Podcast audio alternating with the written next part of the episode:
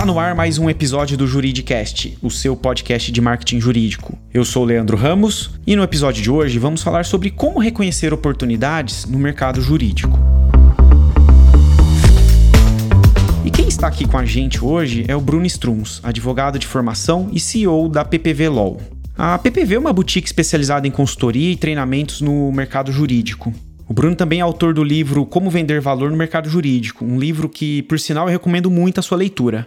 Bruno, seja muito bem-vindo ao Juridicast. Muito obrigado, Leandro. Obrigado pelo convite. Enfim, vai ser um prazer conversar com você e com seus ouvintes aqui. O prazer é meu, Bruno. E para a gente entrar aqui já no nosso tema de hoje, o advogado ele é formado para ter uma boa oratória e capacidade de argumentação, ou seja, o advogado é treinado para falar muito, né? E esse foco em falar muito geralmente se reflete no momento em que o advogado está vendendo seus serviços. E a questão que eu tenho é: falar muito é uma boa maneira de vender serviços jurídicos?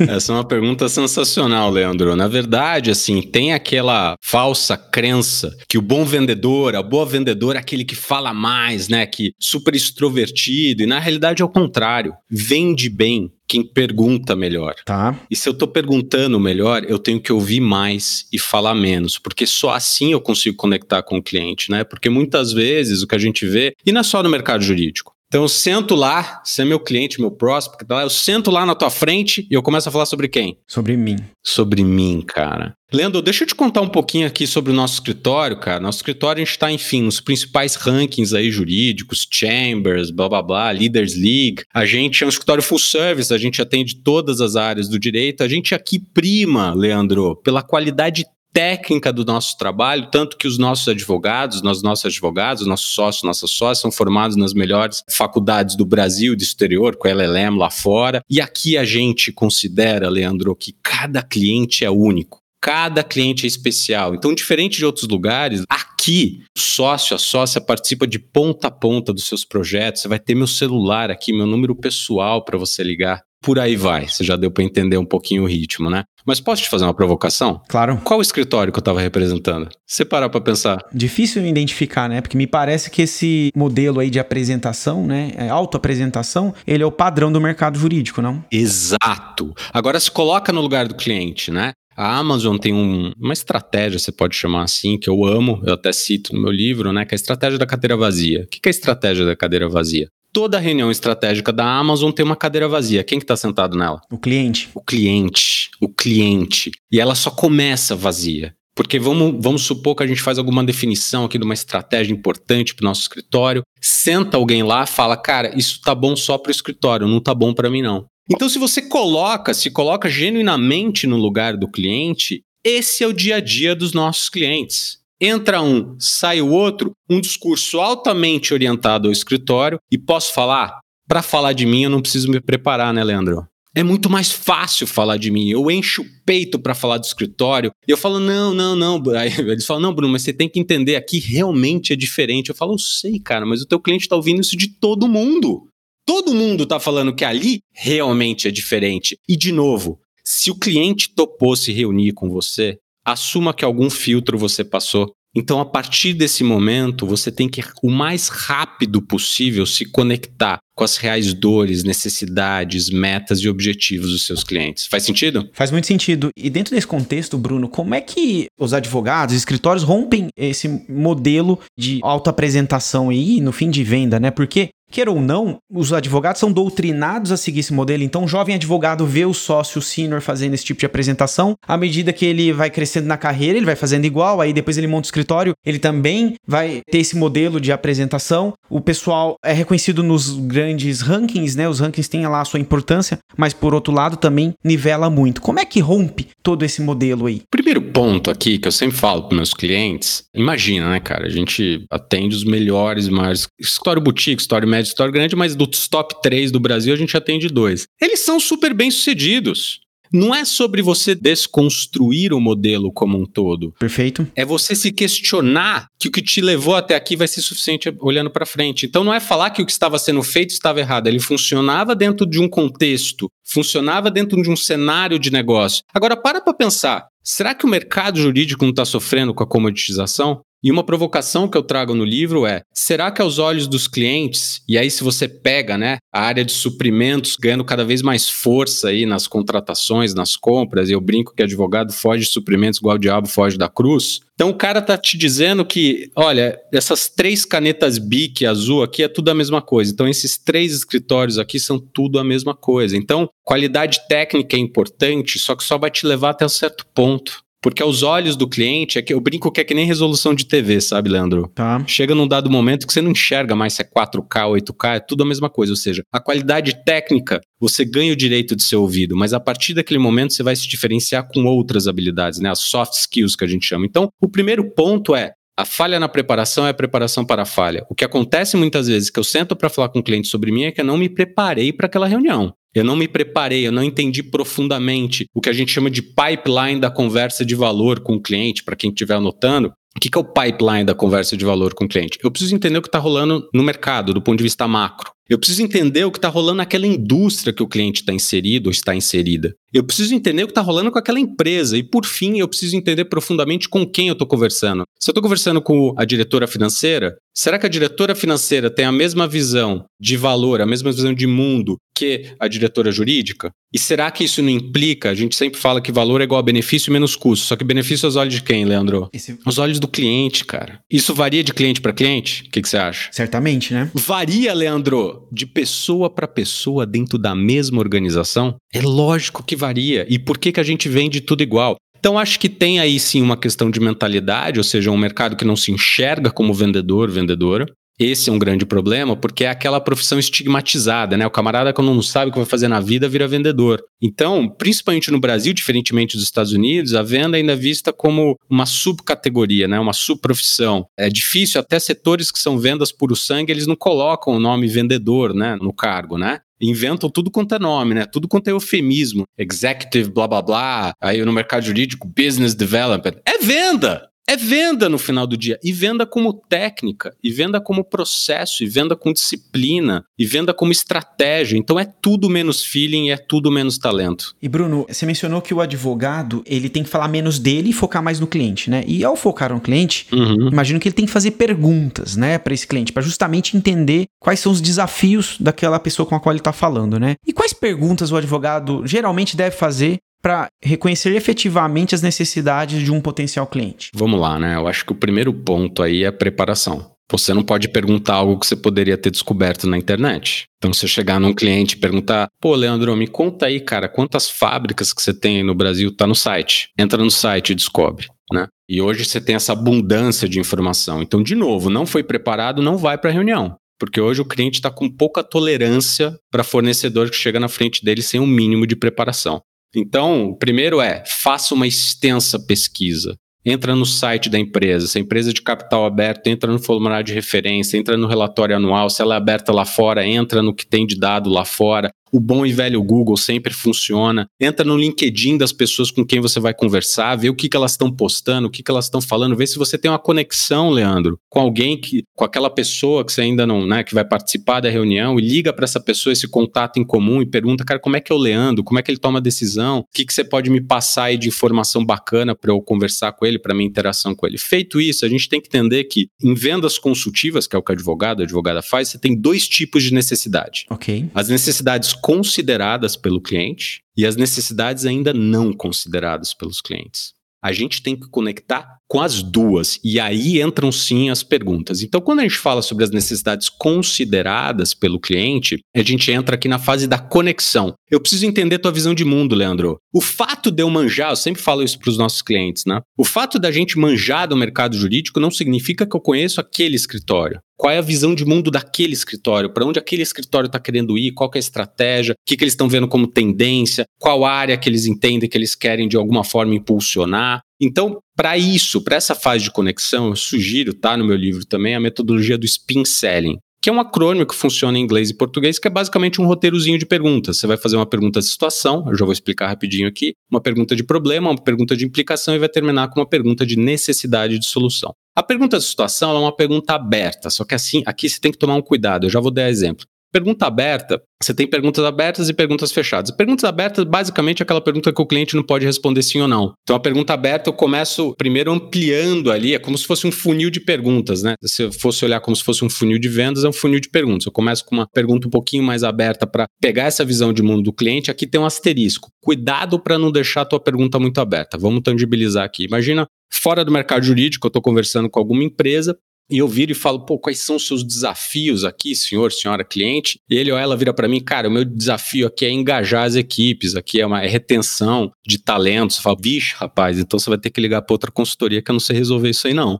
Então, tangibilizando aqui para o meu lado, eu poderia falar quais são os seus desafios em vendas consultivas, o que, que você está sentindo de pontos de melhoria para capacitar a sua força de vendas. Vamos aqui para um caso real, tangibilizando aqui o spin selling para o mercado jurídico, que é um caso real, digo, né, adaptado à realidade do mercado jurídico, não é um caso real de nenhum cliente meu. Então imagina que eu viro para você e falo, Leandro, obrigado por me receber, e aí você vira para mim, ah, conta um pouco sobre o seu escritório, que muitas vezes o cliente mesmo vai pedir para a gente falar. E aí eu sempre recomendo que você tenha um discurso pronto de dois minutos para falar sobre você e você já volte à pergunta, já comece a entender o levantamento de necessidades que a gente chama, né? Então imagina que você, Bruno, fala um pouco do seu escritório. Pô, Leandro, obrigado, a gente é um escritório full service, a gente atua assim. Inclusive, a gente tem uma atuação muito forte no contencioso civil. Aliás, Leandro, com quantos escritórios que vocês estão operando aqui, quantos fornecedores no contencioso civil? Aí imagina que você vira para mim e fala assim, putz, Bruno, eu estou operando com, na verdade esse número é um número real, eu estou operando com 83 escritórios. Aí você tem que fazer uma pausa. Será que isso está bom para o cliente? Eu não posso assumir que está ruim. Então eu tenho que ir para uma pergunta de problema. Pô, Leandro, interessante, cara. E como é que está a gestão desses escritórios? Aqui na pergunta de dor, de problema, você tem que caprichar, porque é aqui que você começa a desvendar a dor.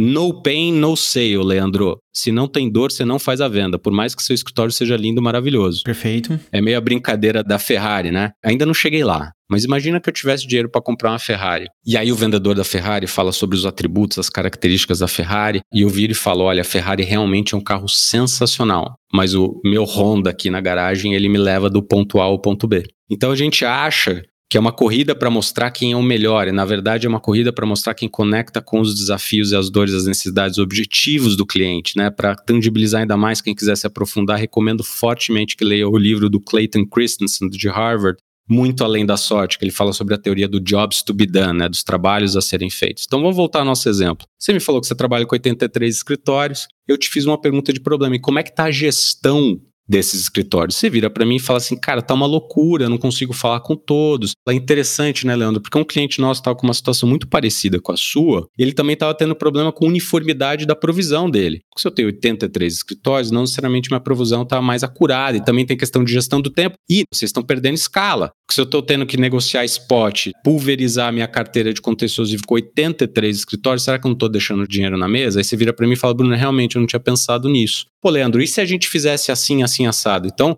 eu comecei com uma pergunta de situação, identificamos um problema, identificamos a implicação desse problema para você, Leandro, dentro da sua operação, e aí sim a gente começa uma construção, um co-desenvolvimento. Então, parte você vai ver que eram necessidades que você já sabia, Leandro, e aí eu comecei a usar uma outra técnica, que é a técnica mais focada em necessidades que você ainda não considerou, que é a técnica da venda desafiadora. O livro chama Venda Desafiadora. Eu só tropicalizei essa metodologia para o EPA, que é o educar, personalizar e assumir o controle da venda. O que é o educar? Eu trazer ideia para você, Leandro. Ideia de negócio, porque volta a questão da cadeira vazia. Pensa aí quando estourou essa pandemia, né? O diretor, a diretora jurídica sentou com suprimentos, sentou com venda, sentou com marketing, sentou com RH para discutir só coisas jurídicas ou para discutir o um negócio? O que, que você acha? Provavelmente para discutir negócios, não? O negócio, cara, o negócio como um todo, né? Você vê cada vez mais a figura do in-house sendo uma figura de empresário, de empresária, e não só com aquele viés jurídico, não só com o viés do não. E aí isso implica que nós, fornecedores, temos que saber ter conversas de negócio com os nossos clientes e parar de ter aquela visão de uma dimensão só. Porque a gente vive, e não é só no jurídico, a gente vive na medicina também. Isso foi muito bom durante um tempo, que foi a fragmentação, a hiperespecialização, né? Então, no jurídico, você tem um cara que manda de tributos indiretos na indústria farmacêutica, por exemplo, né? Isso foi muito bom por um lado, por outro, te deu uma visão míope. Cada vez mais a gente vai ter que trazer uma visão sistêmica para a mesa. Entender que muitas vezes uma solução que eu estou falando para o cliente de uma reorganização societária pode ter uma implicação operacional no cliente, porque eu tenho que pensar que se eu vou incorporar aquela empresa X, como é que o cara vai emitir a, a, nota fiscal no dia seguinte, a hora que eu virar a chave? Quais são os softwares, os programas que vão ser adaptados para aquilo?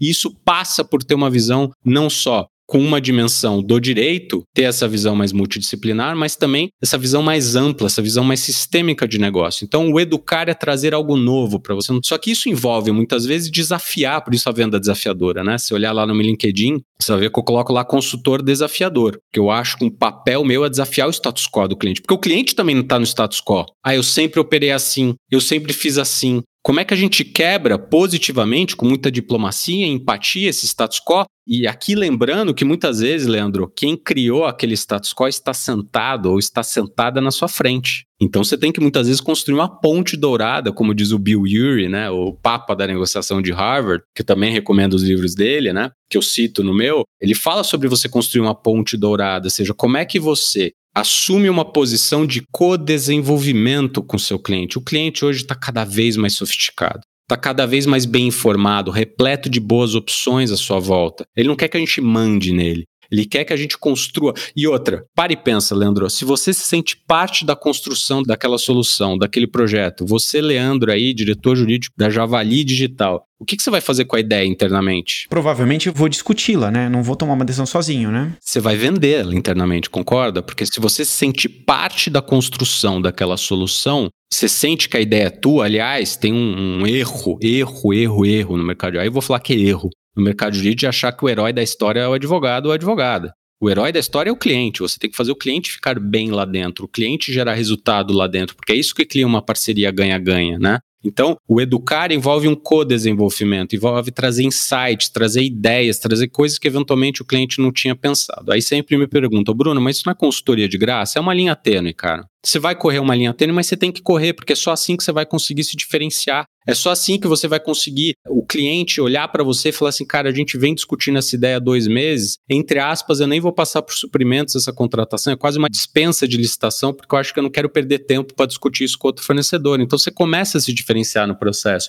O P do EPA, de personalizar, deixa eu entender a visão de mundo do Leandro. Pô, se o Leandro é CFO, eu vou falar de número. Óbvio que eu estou simplificando o samba aqui, né? Perfeito. Mas se o Leandro é CFO, eu vou falar de número. Se o Leandro é de suprimentos, eu vou ter outro approach. Se o Leandro é mais de decisão. Né? E tem um dado recente de 2019 do Gartner. Você tem vendas, compras complexas, né? ticket médio alto, múltiplas áreas envolvidas. Você tem, em média, 11,1 pessoas direto ou indiretamente envolvidas no processo de tomada de decisão. Ou seja, fica cada vez mais complexo. E o grande problema dessas pessoas não é que elas não consideram teu escritório a javali super legal. É que eles têm dificuldade em chegar a um denominador comum entre eles. Então, hoje, o P de personalizar ele também envolve eu não ficar alheio ao processo de compra do cliente, eu entender profundamente como é que funciona esse processo. E, por fim, assumir o controle da venda, que envolve tudo que a gente estava falando, entender o processo de compra do cliente, Saber falar de dinheiro, Leandro. É outro mito dentro do mundo jurídico, né? É um mito, cara. Eles negociam, eu falo, meu, vocês negociam aqui, enfim, arbitragens bilionárias com os clientes de vocês, ou MNEs bilionários com os clientes de vocês, vocês têm dificuldade de discutir, negociar uma proposta de honorário. Vocês negociam muito bem a favor do cliente de vocês, mas muitas vezes a gente se enfraquece. E, de novo, se é ganha-ganha, tem que ser equilibrado. Então,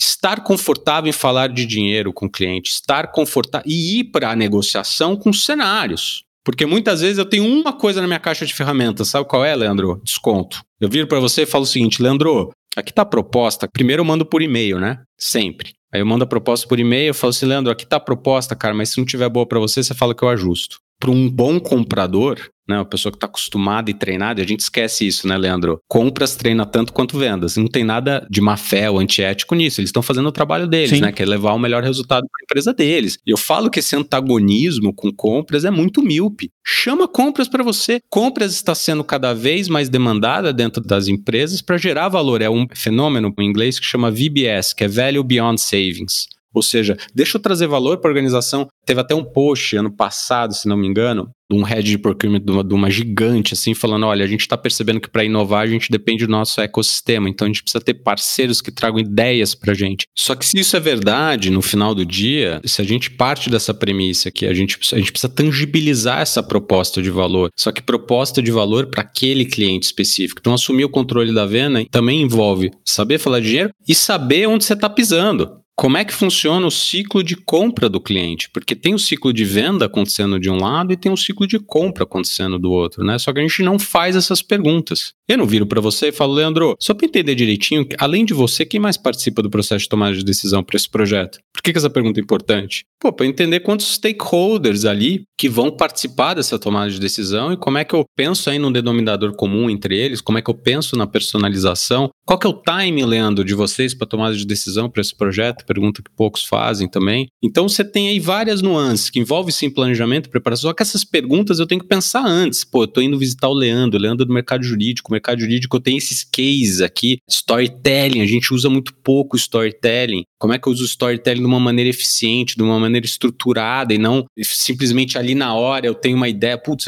óbvio que você pode ter, mas eu sempre falo que o instinto é pro delta daquilo que você não poderia se preparar, né? Então, o que você pode se preparar, se prepare. Então, pensar nessas perguntas cirúrgicas, pensar no roteiro do spin selling para focar nas necessidades consideradas, pensar no EPA, o educar, o que, que eu vou trazer, ou muitas vezes deseducar, como a gente fala, que ideias que eu vou trazer, como é que eu trago o cliente para perto, para o desenvolvimento, para a construção desse insight, a construção dessa ideia, como é que eu personalizo minha abordagem e, por fim, como é que eu assumo o maior controle da venda. Isso não significa ser agressivo, Significa sim ser assertivo, assertiva, saber se posicionar. E muitas vezes eu ainda vejo advogados e advogados, não importa o tamanho do escritório, se fragilizam na negociação com o cliente. Faz sentido? Faz muito sentido, Bruno. Basicamente o que você está dizendo é a venda consultiva ela é uma venda investigativa, né? Que requer planejamento, preparação. E aí, uma vez o advogado seguindo esse, esse script todo que você está nos passando aqui, no final ele vai ter muita informação, né, a partir de uma reunião. E aí a questão que eu tenho é, o que, que o advogado faz com essas informações? Porque, pelo que eu observo no dia a dia, muitos até seguem, às vezes que intuitivamente, esse roteiro, mas essa informação fica na cabeça dele. E aí outro sócio eventualmente depois vai dar continuidade a uma conversa lá de negócios e essa informação ela não está disponível dentro do escritório. A questão que eu tenho é, ele deve registrar isso em um CRM? O que, que é recomendado? Cara, esse, esse também é um tabu, né? Então, sim, responderam, ó, é, claro que sim, né? Ah, Bruno, custa caro. Eu falo, gente,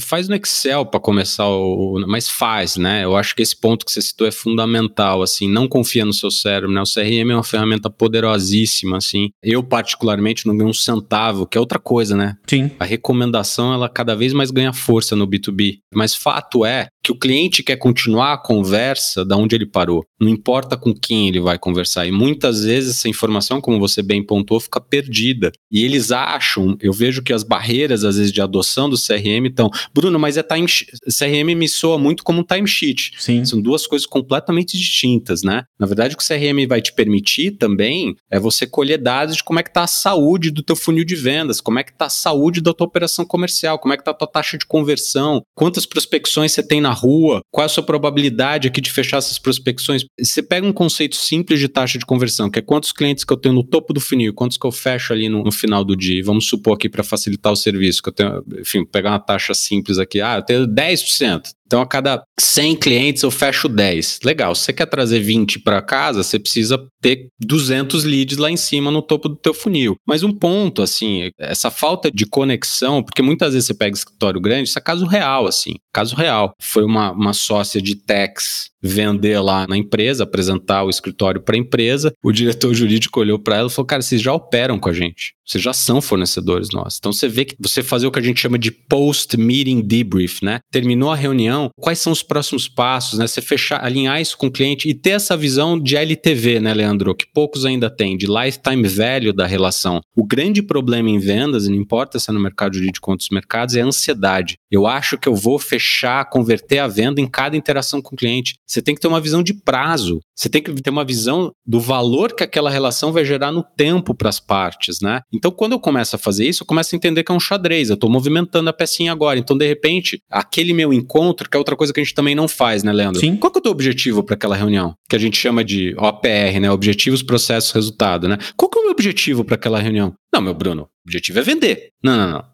não é factível, não é realista se achar que cada interação com o cliente você vai converter uma venda. Não sei que você seja um mago da venda. Pô, de repente aquela interação é: deixa eu andar uma casinha, entender e coletar a informação do Leandro. Deixa eu andar uma casinha e criar uma ponte, criar um relacionamento com um stakeholder chave dentro da organização que eu não tinha esse relacionamento antes. Então, ter uma caixa de ferramentas, né? E você tem também formas de trazer o challenger, trazer o EPA, o educar, personalizar, assumir o controle da venda, também usando ferramentas de marketing aí para o teu lado, né? Ou seja, eu vejo muitas vezes, e aqui eu não vou entrar eh, na tua praia, mas a gente estava conversando antes do bate-papo começar. Os americanos eu gosto muito, eles estão falando, cara, vamos parar de chamar de marketing e vendas, vamos chamar de marketing, né? Sim. Sales and marketing. Porque é tudo muito junto, muito, e deve ser muito junto, senão você fica com um discurso desconexo, né? E muitas vezes o que eu vejo no, no mercado jurídico é aquele marketing de esperança, sabe, Leandro? Você põe um monte de conteúdo para rodar e reza para alguém te ligar.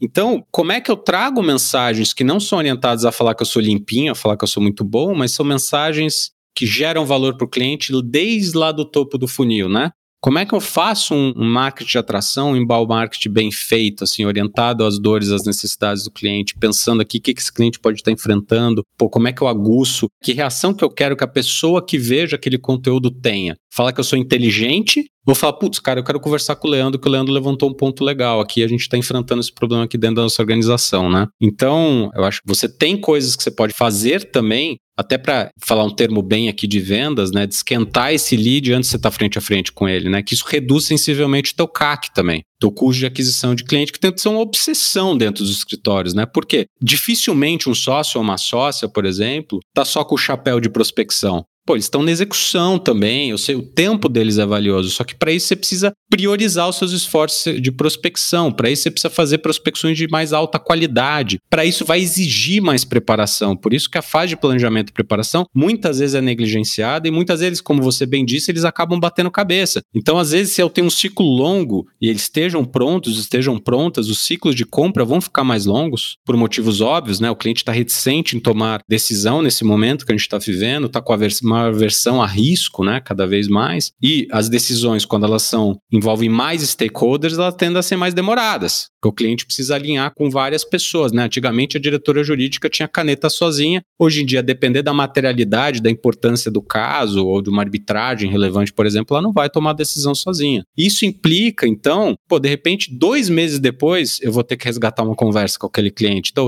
pô, eu tenho que acessar meu CRM e ver de onde eu parei. O cliente não quer repetir informação. O cliente, mesmo que alguém novo esteja entrando, né? E aí o CRM ajuda porque basta eu digitar o nome do cliente, eu vejo as últimas interações que tiveram lá, enfim, eu consigo parametrizar N coisas do CRM. Então, é a brincadeira que eu e o Zé, meu sócio, a gente faz é, você entra no teu carro sem ver o painel, né? Como é que eu tô de gasolina, como é que eu tô de óleo, como é que eu tô de etc. O CRM é teu painel. Perfeito, Bruno. Você trouxe um, um ponto na resposta anterior que eu gostaria de explorar um pouco mais, né? Eu observo que muitos escritórios, para não dizer a maioria com os quais eu, eu converso e interajo no dia a dia, manda proposta por e-mail, né? Ele está fazendo uma venda complexa, é um serviço que ele tem que mostrar valor, ele faz uma reunião, o sócio, o advogado, e depois ele manda uma proposta por e-mail, que eu costumo dizer que não é uma proposta, é um orçamento. Você acha que é o melhor caminho enviar uma proposta por e-mail de um serviço complexo? Agora eu vou dar a resposta de advogado, Leandro. Depende. Tá, depende de quais parâmetros. eu acho que a gente, acho que a gente assumir aqui, e, e aqui é um ponto importante para quem está nos ouvindo, assim, né? Não existe hack ou fórmula mágica para você vender melhor, né? Aquelas dicas definitivas. O que você tem são princípios, são pilares, e, e eu falo hoje mais do que nunca que você tem que assumir essa cultura de experimentação.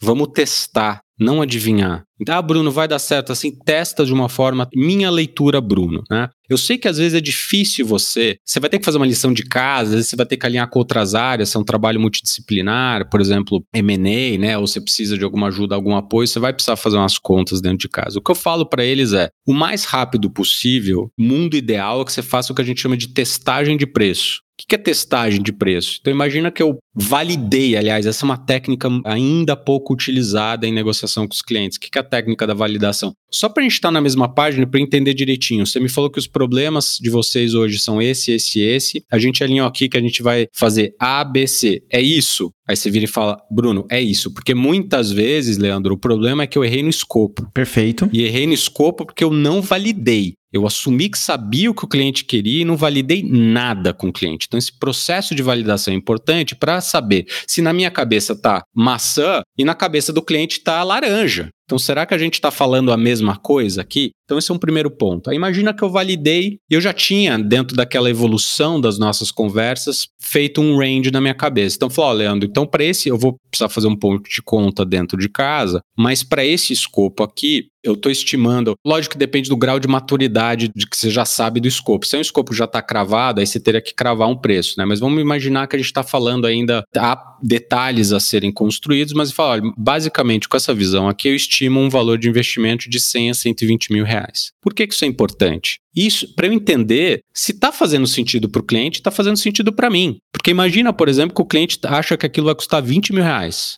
E na minha cabeça está 120. E eu ainda faço mais 4, 5 interações com ele para descobrir isso lá na frente. Meu CAC vai para as alturas. E tem uma pergunta, eu falo de novo, né? Eu acho que cada vez menos a gente vai falar em certo e errado em vendas, mas na minha visão, né, a gente, como empresa, como consultoria, a gente acha que é uma pergunta ruim eu perguntar o budget do cliente, perguntar o orçamento do cliente. Por quê? Eu dou a chance pro cara ancorar na minha cabeça. E aqui não tem má fé alguma, só que ele vai virar para você e falar: Leandro, cara, depois da pandemia eu tive um, um haircut aqui no meu orçamento, eu não tenho dinheiro, cara. Ou ele vai virar para você e falar assim: putz, Leandro, eu tenho 10 mil reais, você tava com 200 na cabeça. Agora imagina uma negociação, então vamos imaginar que eu viro e deixo o cliente ancorar e ele ancora em 50, eu ia cobrar 120. Falou: olha, como é o primeiro projeto que a gente vai trabalhar junto, Leandro, eu consigo fazer para você por 50. Que precedente que eu criei na tua cabeça, Leandro, agora como meu cliente? Você dá desconto, né? E que basicamente 50 é o valor, né? Que a gente vai negociar a partir de... É dali para baixo, né, cara? As próximas é dali para baixo. Então você acaba criando, a gente esquece desse precedente. Então, respondendo a tua pergunta, eu acho que o quanto antes a gente conseguir falar de valor e preferencialmente falar de valor e ao vivo, ao vivo leia-se, seja via videoconferência, né? A gente muitas vezes usa como muleta, ah, eu não tô mais presencialmente com o cliente. Não, a hora que você tá falando via videoconferência, você tá olhando no olho do cliente também. Óbvio que tem uma diferença do presencial, mas enfim, o, o, mais rápido possível, né? A gente fala as soon as possible, quando eu conseguir ter essa validação, desculpa, eu tentar fazer esse trabalhar com esse range. Se é uma proposta muito complexa, se você conseguir cavar uma reunião para você apresentar todo o projeto, né? Tangibilizar o valor é super legal também. Eu só não acho que a gente tem que se desculpar pela nossa proposta, né? Que muitas vezes a dinâmica é assim, Leandro, eu coloquei isso aqui, mas veja bem, sabe? Eu começo a pedir desculpa por existir. Querer justificar, né? Justificar a proposta. Então, eu sempre falo que se eu não enxergo valor naquilo que eu tô, o investimento que eu tô apresentando para o meu cliente, como é que você quer que o cliente enxergue?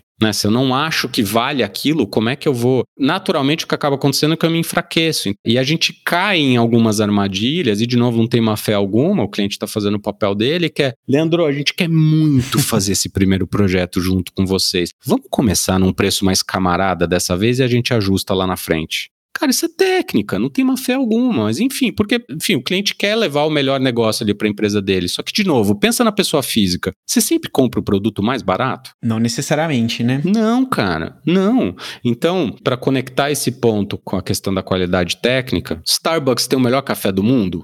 É questionável. Eu gosto de tomar no Starbucks. Tem gente que fala, ah, não. Só que, de novo, como é que o Starbucks consegue cobrar 10, sei lá, 12 reais no cafezinho que na padaria ali custa 1,50, entendeu? É a experiência que eles estão oferecendo aos clientes dele, a conexão né, que eles estão tendo com os clientes dele. Então, a gente vê que ainda tem muita muleta, né? Então, o escritório pequeno, ele fala que não dá para competir com o grande por X motivos, aí o grande fala, cara, você não sabe a pancadaria de preço que tá, os escritórios pequenos estão canibalizando o nosso mercado. Isso é tudo muleta. Lógico que tem algumas operações, né, o mito da placa. Óbvio que tem, às vezes, eu brinco que é o seguro da placa. O cliente quer falar, ah, eu contratei o escritório X, então se der problema, eu contratei o escritório X. Só que isso é exceção, ou pelo porte da transação, da operação, precisa ser um escritório de um certo porte, mas cada vez mais, se você perguntar para um escritório quem são seus concorrentes, ele tem que ter uma visão mais sistêmica, mais ampla, porque não são só escritórios do mesmo porte que o dele. Com certeza, se pegando escritórios full service, então o escritório, a área trabalhista, com qual o escritório boutique trabalhista, o ambiental, a mesma coisa, escritórios médios, escritórios grandes também. Então, cada vez mais você vê essa amplitude né, de opção para o cliente. Maravilha, Bruno. E para a gente ir finalizando aqui o nosso episódio, eu vou pegar esse exemplo que você trouxe do Starbucks.